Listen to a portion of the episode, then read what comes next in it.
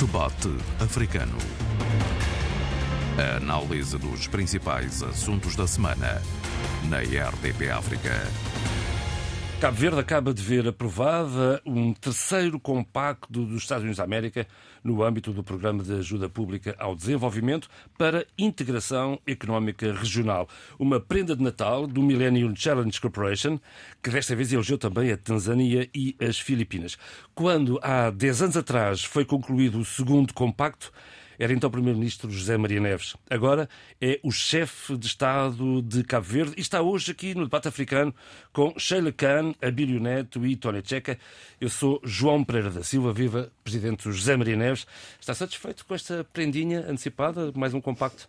Muito satisfeito. Acho que é importante que o país tenha a possibilidade de receber agora uh, esses recursos que vão ser eh, essenciais para eh, continuarmos a trabalhar no sentido de acelerarmos o ritmo de crescimento de, do nosso país.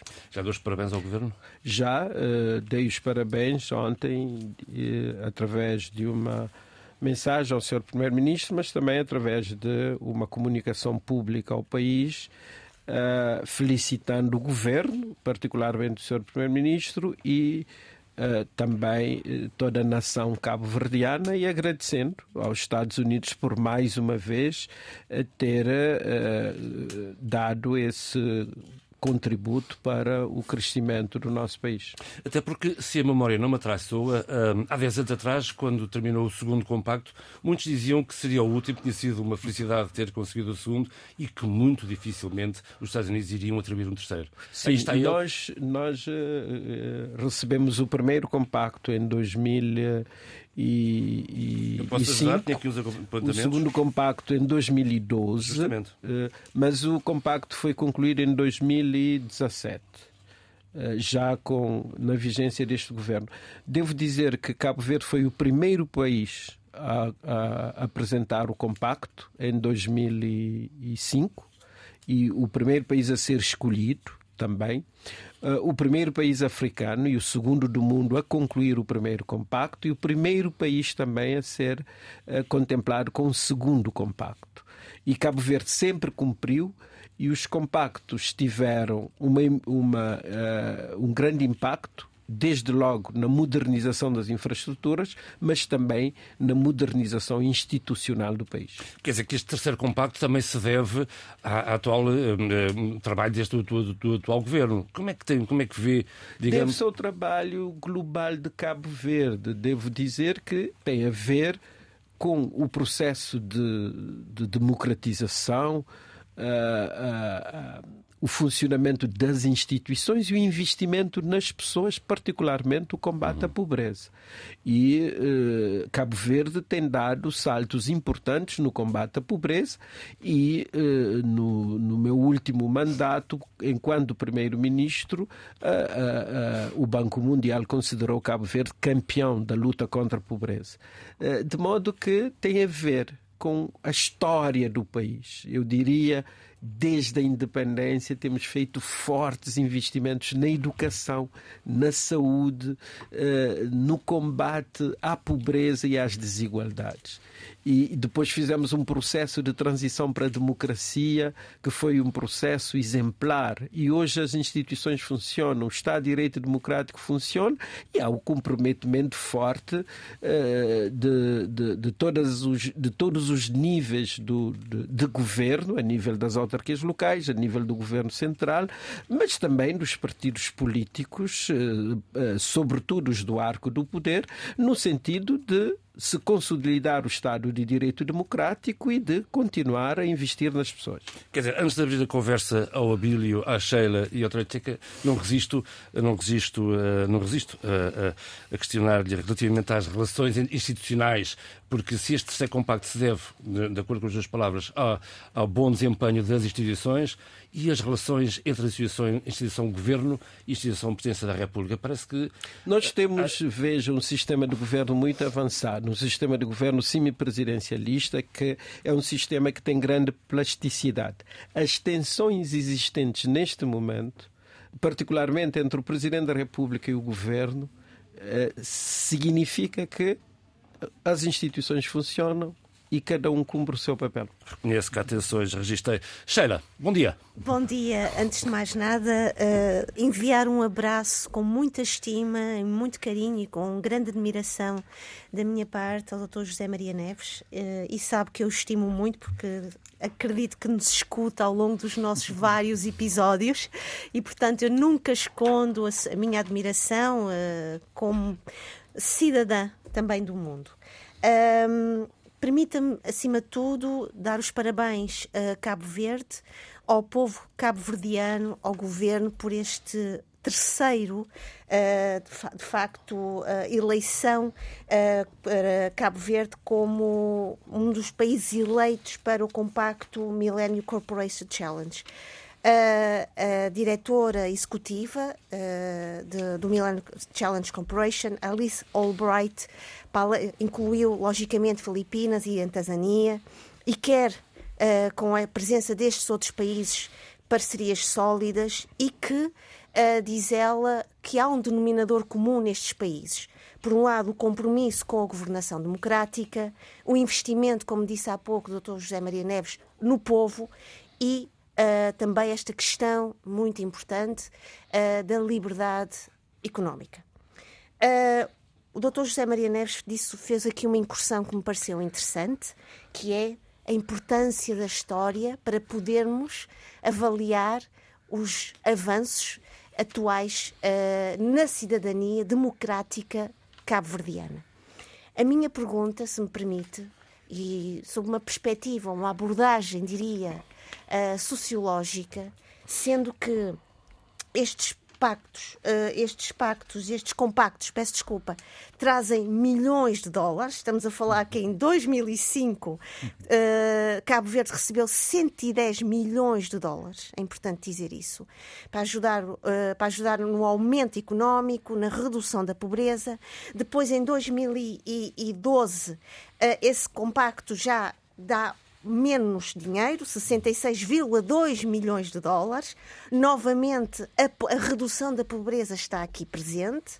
E neste momento, este prémio, como dizia há pouco o estimado João Pereira, é um, um, presente de Natal, de certa maneira celebrando o compromisso uh, que Cabo Verde tem tido perante aquilo que o Dr. José Maria Neves dizia há umas semanas atrás: é preciso viver mais em democracia. E estou a citá-lo. A minha pergunta aqui, desafiando aqui para nós todos, é: pese embora este grande presente e este grande sapatinho de Natal, de que forma as novas gerações que têm vindo a protestar, e nós sabemos isto, temos visto, os professores, os médicos, a geração que sai à procura de melhores condições de vida em Cabo Verde, vão usufruir e vão poder uh, sentir este apoio nas suas vidas reais do cotidiano. E até que ponto uh, projetos como não só a redução da pobreza, mas também a violência contra o género, mulher, crianças, jovens, podem beneficiar na sua cidadania neste país que é sempre um campeão nos palopes uh, nas questões dos recordes de, de, de, cidadania e democracia, como é que eles podem usufruir, beneficiar destes compactos uh, para o milénio? Bom, é, é... não sei se foi muito uh, audaz ou ousada na minha questão. Longa, longa foste. Peço imensa desculpa. É, é, Sheila, muito obrigado pelas uh, suas palavras de, de, estima, que são uh, mútuas. Eu também devo dizer que tenho uma grande estima pelo programa. Mas também pela vossa participação, particularmente da, da Sheila, e que eu escuto com muita atenção. E porque eu, no exercício das minhas funções, levo muito em consideração as análises críticas para podermos ter a dimensão da avaliação que a opinião pública faz do nosso desempenho. Portanto, muito obrigado pelas suas palavras e espero que tenha boas festas e que muito o próximo obrigado. ano continue a ser um bom ano para todos nós e que continue com esse engajamento cívico e essa participação na, na, na formação da vontade nos nossos diferentes países de, de, língua portuguesa. Uh, relativamente às suas questões, uh, efetivamente o programa constitui uh, uma grande vitória. Em 2005 recebemos 110 milhões de, de dólares.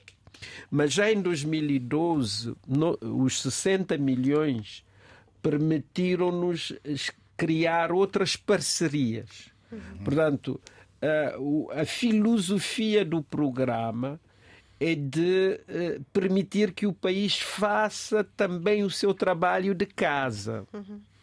E, e, então temos de aproveitar do programa não como uh, um, um, um fim em si mesmo, mas como um meio para ampliarmos e construirmos novas parcerias de desenvolvimento. Parcerias, aliás, que já vinham do primeiro programa. Uh, veja, por exemplo, o Porto da Praia custou 115 milhões de dólares mas eh, como é que nós iniciamos a, a construção do, do, grande porto e a ampliação do porto? Com 55 milhões do primeiro pacote e mobilizamos junto a, a Portugal, uh, através de uma linha de crédito, uh, mais quase 60 milhões para podermos ter o pacote que nos permitiria fazer os profundos investimentos que fizemos no Porto. Assim como a questão da água e saneamento Exatamente. do segundo compacto, nós tivemos os recursos do fundo do Millennium Challenge Account e eh, mobilizamos parcerias com Luxemburgo e com a União Europeia para financiar a parte restante. Podemos ter mobilizado cerca de 200 milhões de dólares a partir do segundo compacto. Os valores do terceiro compacto ainda não, não estão presentes, uhum. mas há um elemento importante desse terceiro compacto que eu gostaria de destacar aqui. O terceiro compacto refere-se à integração a integração no continente africano, no, uhum. na, na, na CDO, na África Ocidental. Uhum. O que é que isto significa? As nossas parcerias com a Europa e com os Estados Unidos passam por uma melhor inserção competitiva de Cabo Verde no espaço da CDAO. Uh, tanto a parceria especial Cabo Verde-União Europeia tem um pilar importante que é a integração regional a integração na plataforma da Macaronésia, os quatro arquipélagos da Macaronésia e a, a integração na CDAO.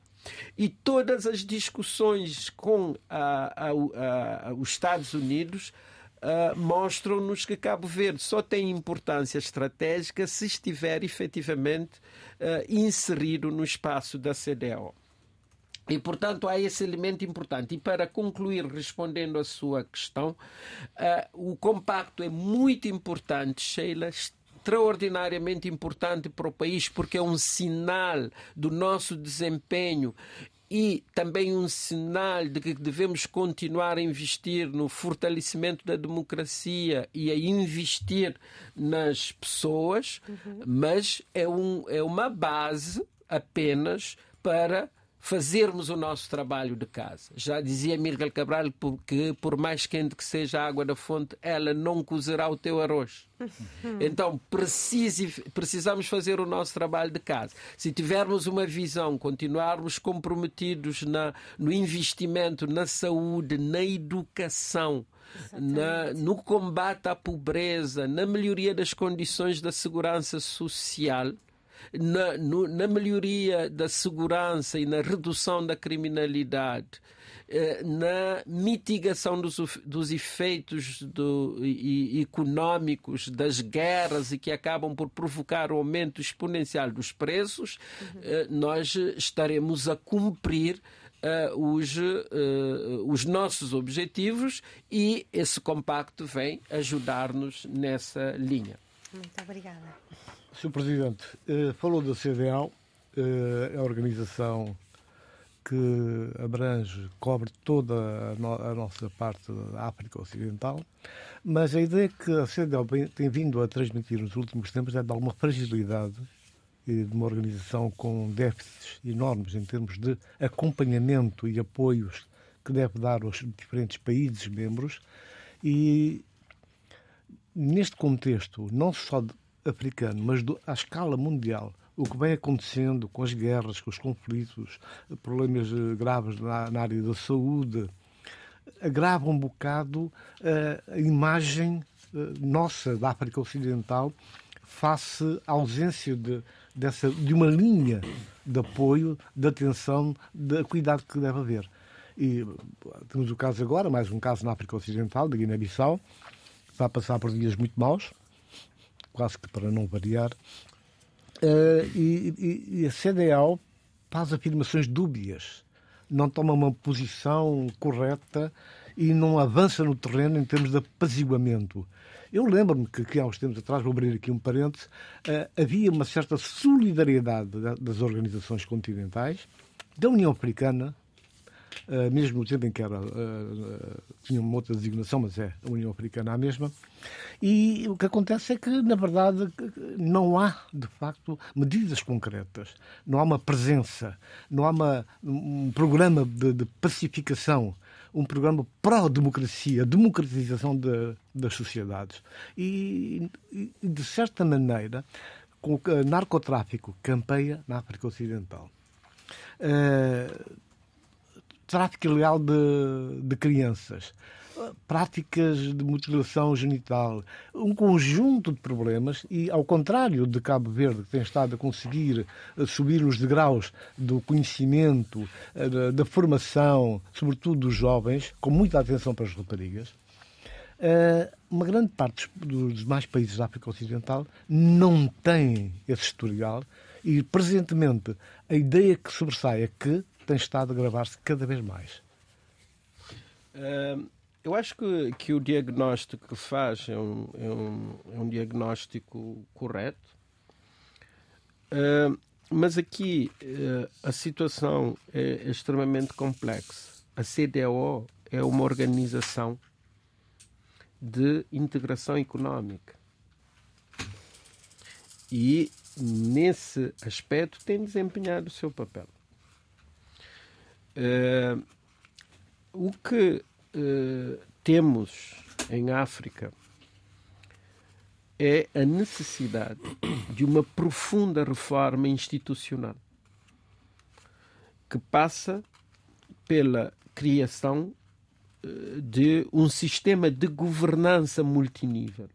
Desde que eu fui eleito, tenho insistido nesta questão para que, a nível da União Africana haja assunção de responsabilidades em determinados domínios e a nível das organizações subregionais eh, outras responsabilidades e também a nível dos diferentes países. Tem que haver uma nova divisão de trabalho entre a União Africana, as organizações subregionais e os diferentes países. Isso exige reformas uh, profundas uh, e uh, tem de haver disponibilidade, desde logo, dos diferentes países para a realização dessas reformas. quando eu sei que há, por exemplo, relativamente a vários países, alguma uh, decepção ou algum descontentamento com o papel da CDAO mas esses Estados, designadamente a Guiné-Bissau, não são Estados tutelados. São Estados independentes, soberanos. O problema da Guiné-Bissau não passa pela CDAO ou pela União Africana, passa pelas elites políticas da Guiné-Bissau. É preciso que as elites políticas guineenses eh, consigam encontrar espaços para construção de entendimentos sobre as regras essenciais da vida política nacional. Veja que o problema não acontece com a CDAO. O, o problema não acontece quando a CDO assume responsabilidades no domínio da segurança ou no domínio da democracia. Porque a, a crise já vem de há cerca de 40 anos, a instabilidade recorrente. Então, o que é que há? Tem a ver com as instituições existentes, com as elites políticas, com a necessidade de um diálogo interno em que os organismos internacionais, como a, a CDAO, como a União Africana, como as Nações Unidas ou a, a União Europeia ou outros organismos poderão assim desempenhar papéis de facilitadores não é? Então, neste momento, se reparar nas minhas intervenções públicas sobre a Guiné-Bissau, tenho tido muita contenção. Eh, Porquê? Porque é preciso deixar que os atores políticos guineenses encontrem uh, os melhores caminhos. Porque senão uh, uh, as responsabilidades passam para outras instâncias quando elas devem ser assumidas internamente na, na Guiné-Bissau. Dito isto, eu acho que há fragilidades enormes a nível da, da CDAO, uh, particularmente quando assume responsabilidades a nível da segurança. Uh, e, uh, segurança e defesa. E defesa, uma organização que é de integração económica. Então, chama-nos a atenção para a necessidade de uma profunda reforma a nível do continente africano. E tenho insistido nisso. Aliás, o relatório apresentado há uns anos atrás pelo presidente Kagame no quadro da reforma da União, União Africana, Africana vem dizer precisamente isso. Mas essa reforma claro, caiu no vazio agora, já há uns tempos. Sim, porque a África tem 55 países, não é? E é muito complexo. Então, nós temos realidades muito diferenciadas. O grande problema, às vezes, em relação à África é a generalização. Nós temos a África magrebina, temos a África subsaariana, mas a África subsaariana temos a África Ocidental, temos a África Central, a África Oriental, a África do Sul. E temos culturas institucionais muito diferenciadas que têm a ver também com o desempenho uh, das diferentes uh, uh, interações entre esses países e as antigas potências colonizadoras. Portanto, eu acho que tem havido déficit, sim, de, de, de, de ação em alguns domínios da CDAO, Uh, mas uh, a questão da, da, da, das diferentes, dos diferentes países passa fundamentalmente pela cultura institucional, pelo nível de desenvolvimento político de cada um dos países que integra a, a, comunidade. A comunidade. Bílio. Bem, um estou a ouvir muito tranquilamente o Presidente José Maria Neves tem-nos tem-nos partilhado, ou connosco tem partilhado, e, e há aqui algumas coisas que me, enfim, acompanhando também a realidade cabo-verdiana, há aqui algumas coisas que me saltam claramente à vista.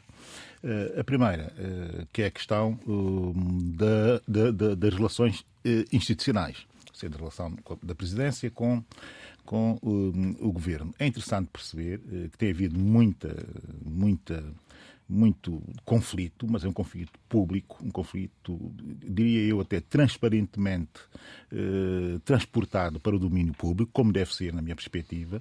Daí dar espaço para debates aprofundados sobre as questões que são questões também profundas. Desde do, do, do da comemoração do centenário do, do, do, do Cabral, nascimento do Amílcar Cabral passando também pelos, pelas votações eh, relativamente uh, à atual situação uh, Israel-Gaza. Uh, indo também por outras questões mais internas, mais de casa, que por aqui eu não queria, não queria trazer. Mas há uma coisa que é muito interessante, é que eu vejo o Sr. Presidente e vejo também o Primeiro-Ministro a utilizarem conceitos claramente são conceitos concertados, porque essa ideia de Cabo Verde útil pode estar também associado a esse sucesso do terceiro, do terceiro compacto da milénio quando o Presidente da República e quando o Primeiro-Ministro, mesmo tendo diferenças consideráveis e profundas, conseguem focar-se em conceitos que são conceitos que claramente beneficiam o país, eh, essa é a mensagem, ou a grande mensagem que outros atores políticos eh, das nossas diversas geografias deveriam entender e captar, se tivessem naturalmente inteligência para, para isso é que isto é verdadeiramente fundamental. Eu vejo o, o, o, e leio com muita atenção os postos do Sr. Presidente, eh, Dr. José Maria Neves. Ouço e leio também eh, eh, as intervenções do Primeiro-Ministro e também do Vice-Primeiro-Ministro. E, constantemente, o conceito de Cabo Verde útil vem de cima. Dizer, é, é, algo que me chama a atenção. E é para falar um pouco sobre esse conceito que eu pediria uh, um comentário seu uh, relativamente a ele.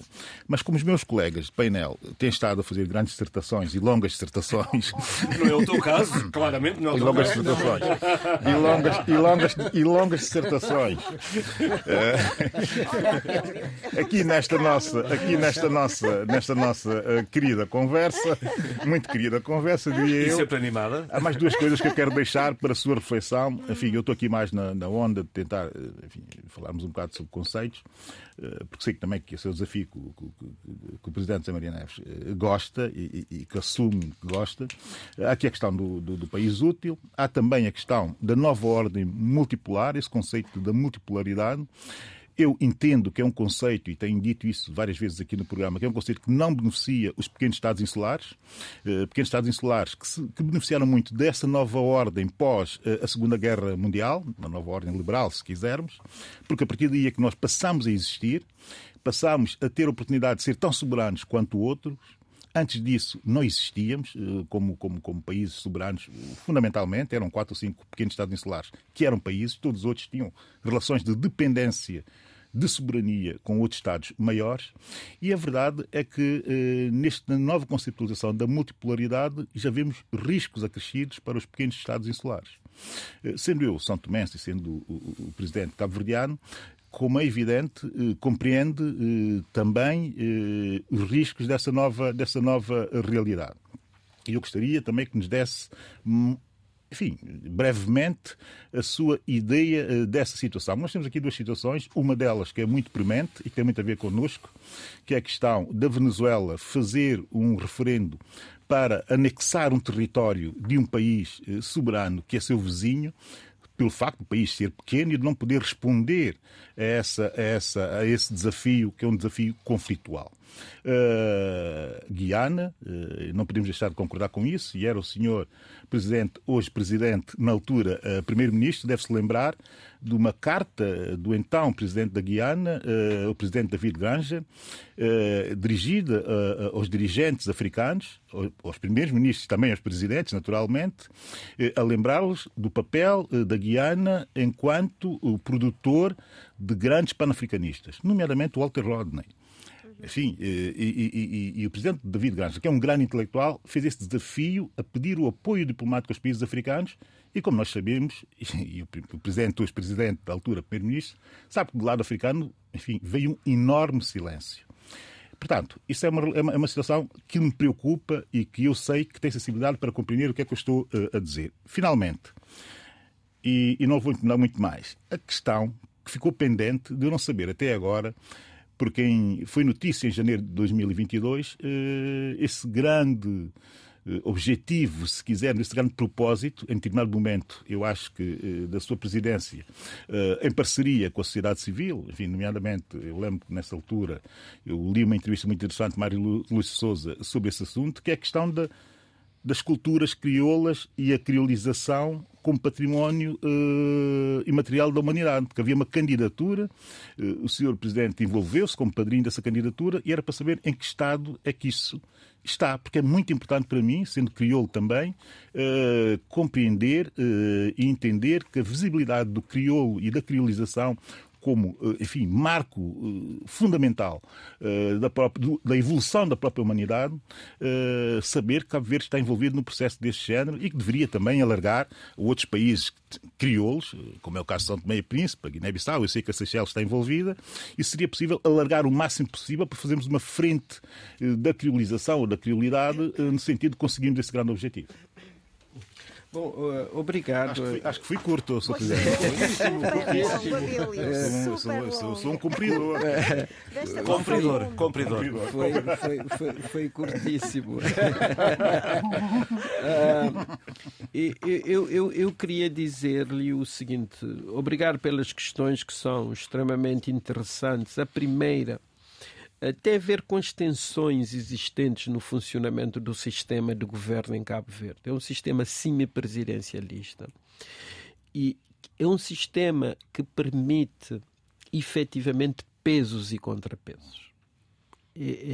É, nós precisamos aprender a cultura da limitação do poder e da partilha do poder em África e esse sistema permite a construção desta cultura, só que não é fácil. E, é, e essa tensão resulta desta realidade. E então eu considero que esse debate público em Cabo Verde vai contribuir para a melhoria da literacia da Constituição, por um lado, porque agora as pessoas já começam a discutir, afinal, quais são os poderes do presidente, quais são os poderes do governo quais são os poderes do Parlamento e também vai contribuir para criar uma cultura política voltada para a consolidação da democracia, enquanto espaço de dissonância, mas também enquanto espaço de partilha do poder e de limitação desse poder, considerando os direitos dos cidadãos. E então eu não considero uma questão negativa essa tensão que existe, mas é um processo de crescimento político e institucional uh, do país, desde que haja respeito pelos órgãos constitucionais e haja respeito por cada órgão de soberania. E nessa linha que eu tenho intervindo. Uh, veja esta tensão mas uh, há um diálogo permanente. Uh, ontem cheguei a, a, Lisboa, recebi a mensagem do Primeiro-Ministro a dizer-me do compacto, imediatamente reagi felicitando o Sr. Primeiro-Ministro e o Governo pelo desempenho. Agora, há uma coisa que chamou a atenção relativamente ao a Cabo Verde útil. A única questão em relação à qual não deve haver tensão e não deve haver politiquice, tem a ver com Cabo Verde. Cabo Verde é o nosso partido de todos. E então aqui deve haver um esforço no sentido de as tensões internas ou as questões que se referem ao debate político interno, as dissonâncias internas sejam todas orientadas para a construção de um melhor Cabo Verde, tanto do ponto de vista político, institucional, como do ponto de vista econômico e social.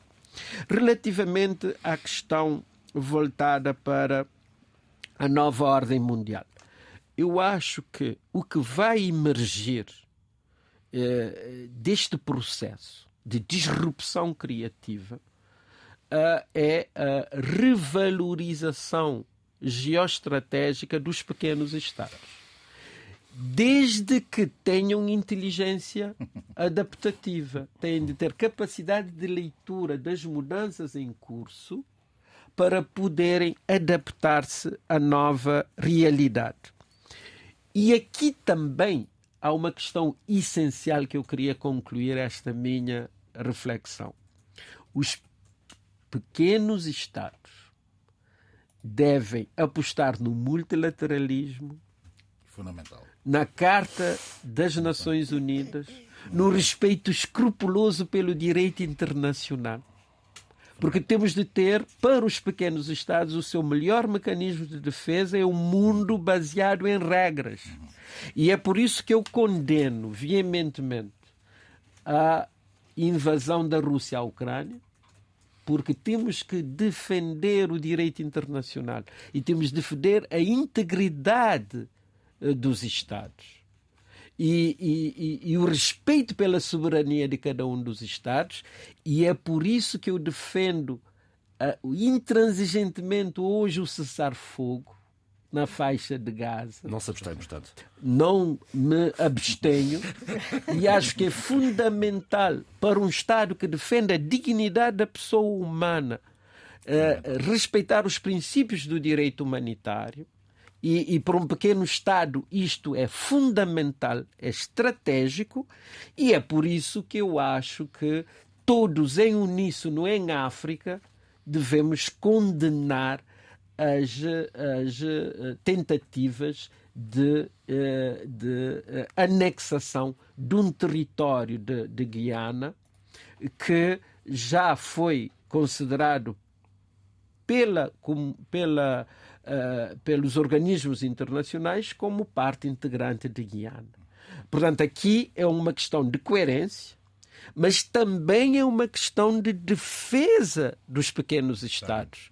Porque os pequenos Estados não podem, não é, uh, uh, ter a, a veleidade de não respeitar o direito internacional particularmente o direito humanitário internacional, mas também agir consoante determinados interesses conjunturais para rasgar em determinados momentos a Carta das Nações Unidas. Para nós, o multilateralismo é fundamental e o investimento nas Nações Unidas é essencial.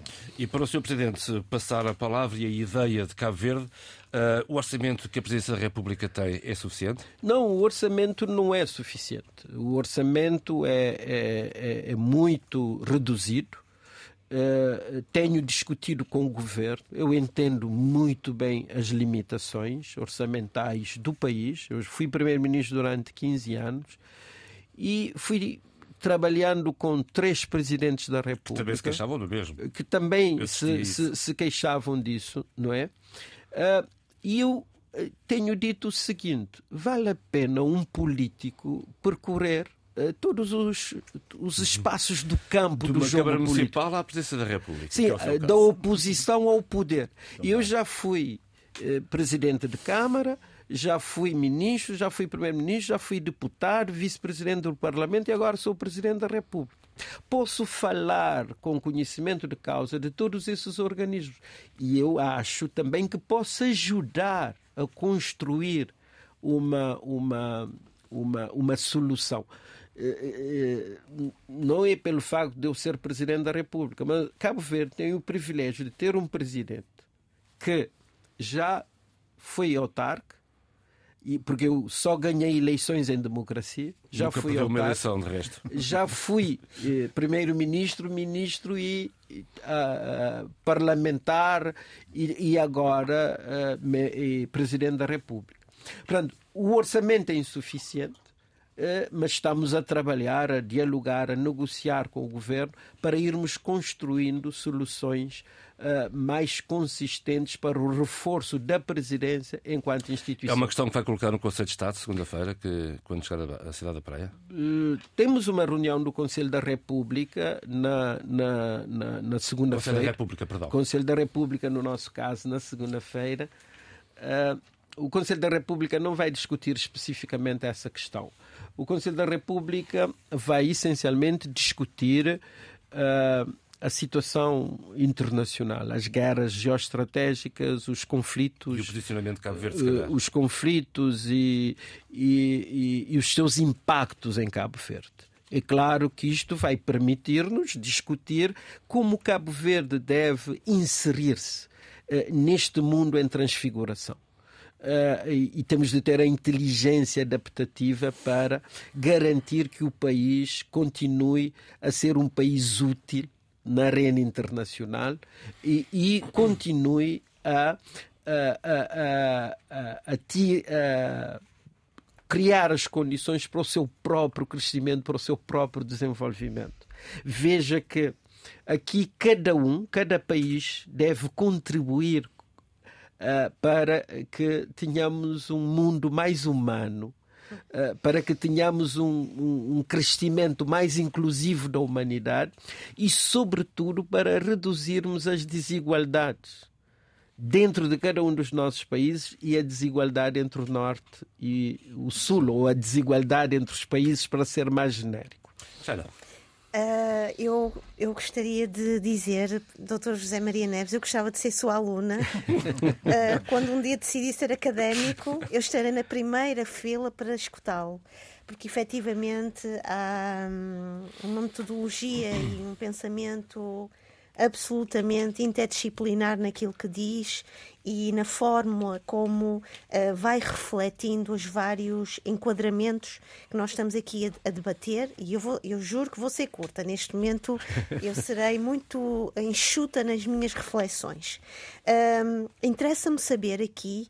Uh, estas suas últimas palavras uh, estimularam muito esta questão da inteligência adaptativa. Quando Cabo Verde ocupa a posição uh, uh, uh, 11 à escala global dos países mais sujeitos a desastres uh, climáticos e ambientais e também ocupa a posição 77 numa, numa lista de países que estão melhor preparados para se adaptarem a essa, a essa luta. o seu primeiro-ministro, Luís Correia Silva, disse, se não estou em erro, esta semana, que quer até 2030 uma diminuição da emissão de, de dióxido de carbono uh, de 38%. Uh, há aqui uma série de vontades de Cabo Verde ser entre outros, no, na sua dimensão não só de campeão uh, na, na, democracia, na governação democrática no, no, espaço dos Palopes, mas também uma vontade enormíssima pelo que ouvi das palavras de, do seu primeiro-ministro, de também estar à frente desta aprendizagem, desta pedagogia e desta cidadania climática. Qual é a sua opinião e a sua reflexão relativamente uh, àquilo que Cabo Verde nos pode dizer, ensinar no espaço e seio desta inteligência adaptativa climática? Uhum. Uh, Sheila, uh, veja. Um eh, nós vamos aprendendo uns com os outros. Uhum. As realidades são diferentes, são muito complexas nos casos, menos complexas noutros. Eh, eu, eu acho que eh, vamos aprendendo uns com os outros. Devo dizer-lhe o seguinte: Cabo Verde, enquanto um pequeno país, sem um hard power eh, que lhe permite exercer influência no mundo tem que ter uh, tem que ser tem que exercer um poder inteligente a partir do, do, do soft power. Uh, uma grande capacidade de atratividade não é só a, a, a, forma de ser, de estar, a consolidação da democracia, o investimento nas pessoas. Eh, em tudo, Cabo Verde deve procurar ser o, o, o primeiro aluno da sala para poder ser notado, porque senão passa despercebido. E, e, e quando uh, Cabo Verde é considerado um dos países mais bem governados da África, uh, quando o relatório chega ao gabinete do chanceler alemão, ele vai perguntar que país é este. Uh, nota que há um país que se destaca num determinado item. Mas Cabo Verde tem como vocação ser bom, ser excelente em todos os domínios, em todas as disciplinas não pode ser só em letras ou só em ciências, tem que ser em todas as disciplinas. Então, aqui, veja, em 2008, eu ainda, eh, portanto, primeiro-ministro de Cabo Verde, aprovamos a nossa estratégia de transição energética. Quando ainda não se falava na transição energética e ainda não. E sabe qual era o lema do documento? Gostaria de Eu vou fazer até os possíveis para mandar esse documento aqui ao programa. Obrigada. É um país Obrigada. livre de energias fósseis. Uau. Em 2008. E em 2016, quando deixo o governo, já tínhamos 25% de penetração de energias limpas. Não é?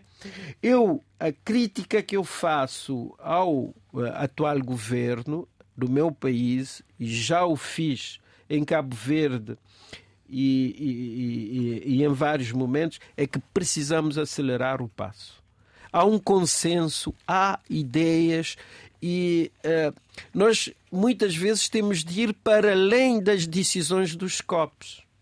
COP 20, 28 agora, uhum, e, e nós já tínhamos chegado internamente a esse entendimento antes do COP.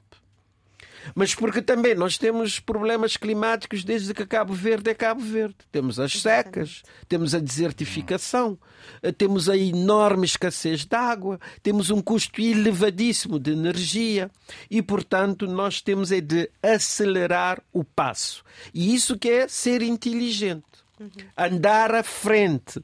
Eh, e, e, e, e, se formos inteligentes, andarmos à frente, fizermos boas práticas, eh, essas políticas difundir-se-ão.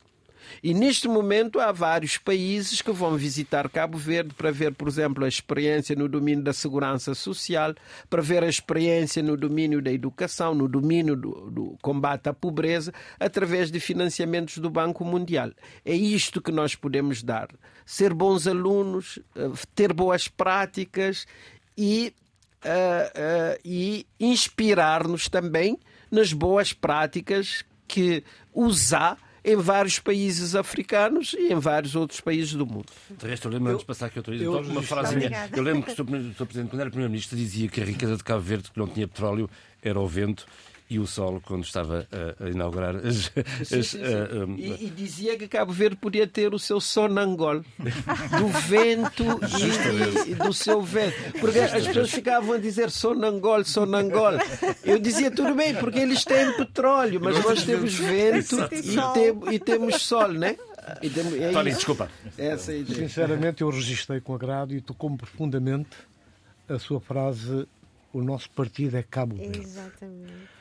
É esse o nosso déficit em muitos países africanos, nomeadamente o meu país. Há esse déficit enorme, há essa falta de amor, de estima, de dedicação com o país que permite toda uma devassa, toda uma traição aos ideais, porque lutaram muitos e muitos homens e mulheres e morreram crianças. Nunca ninguém contabilizou o número de mortos, mas enorme. Agora, falou de, das agressões uh, agressões externas. Não é? Há bocado eu também registrei, é preciso rechaçar, criar as condições, unir uh, as sensibilidades internas para não permitir esses avanços. Mas eu acho que a agressão que mais dói a um país é aquela que é dada de dentro, das suas próprias gentes.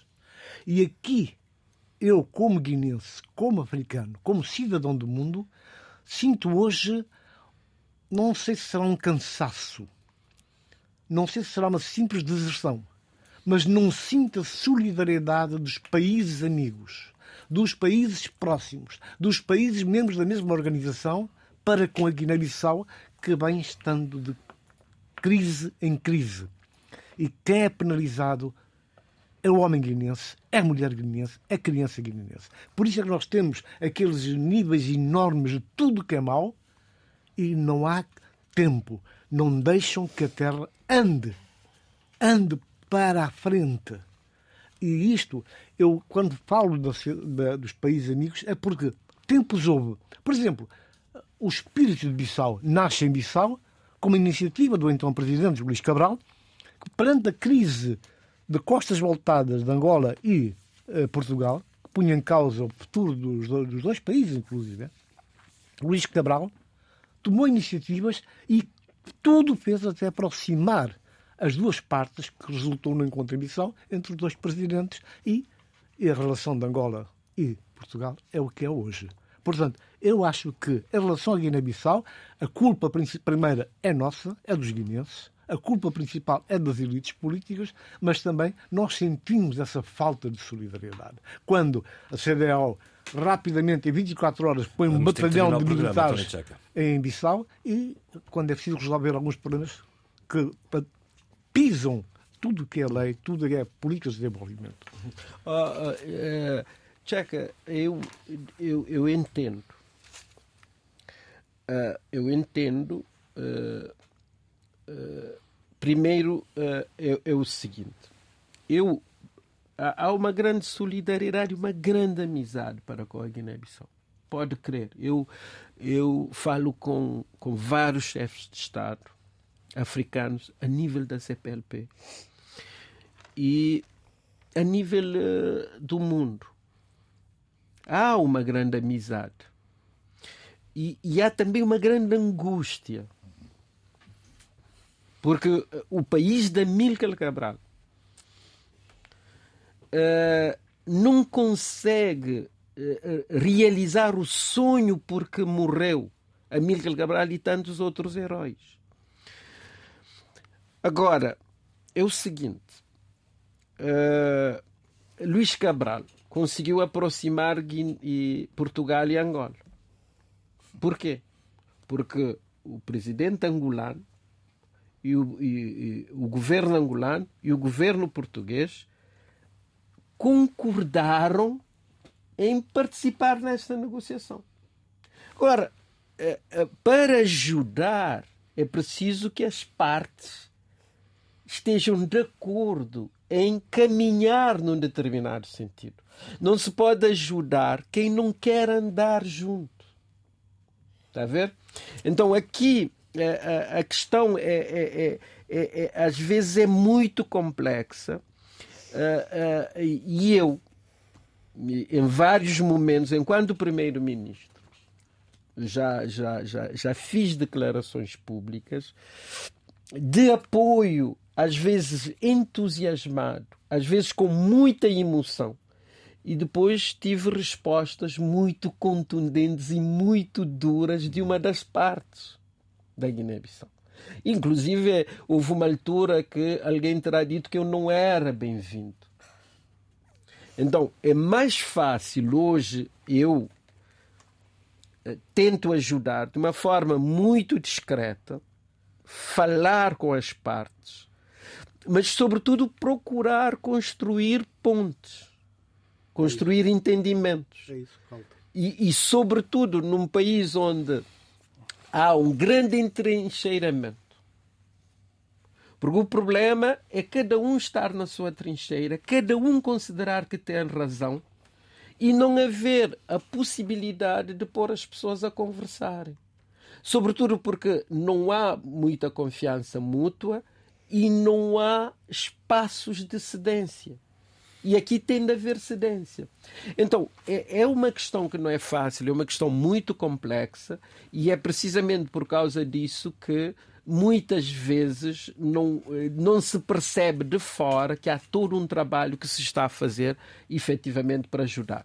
Mas eu tomo uh, uh, em devida nota a angústia, essa ideia da falta de solidariedade do povo da, da, da Guiné-Bissau, mas dentro das possibilidades pode crer que todos estão a procurar ajudar. Sr. Presidente José Maria Neves, eh, eh, aqui hoje convidado do debate africano, muito obrigado por ter cá estado. Não vamos ter tempo para sugestões, a sugestão dou eu, é o livro, o segundo volume, No Ofício do Bem Comum, de José Maria Neves. É uma compilação de várias intervenções do, do chefe de Estado de Cabo Verde, é de novembro deste este ano é uma edição da Presidência da República. Fechamos ainda com um minuto de uma nota relativa ao programa anterior. Tony Checa. Obrigado. Uh, Breve, eu, por favor. Eu quero aqui deixar uh, bem claro que no programa anterior, quando falei da situação na Guiné-Bissau, uh, as páginas tantas aludiam ao facto de estar já em Bissau o líder do partido Madem J15. Essa informação foi emprestada por um militante do Madem, me deu informação e depois, quando eu disse, mas tens imagens, ah, não, não tenho fotografia, vou ver o que é que posso arranjar. E mandou-me então uma, uma série de imagens da chegada, de facto, do Uh, líder do Badema Bissau, acompanhado de uma delegação de, composta por cidadãos portugueses, só que essa imagem existiu, mas não era desta, desta semana. Era uma, era uma Foi imagem uma falsa informação que criou portanto, um Aceita então, uh, uh, está feita a justificação, as nossas desculpas a Brahma Camará. Assim se fez o debate africano, com o apoio técnico de João Carrasco, apoio à produção de Paula Seixas Nunes. O debate regressa em 2024, dia 5 de janeiro, cá estaremos. Boas festas, fique bem. Muito obrigado, Sr. Presidente. Obrigado. Debate africano. A análise dos principais assuntos da semana na RDP África.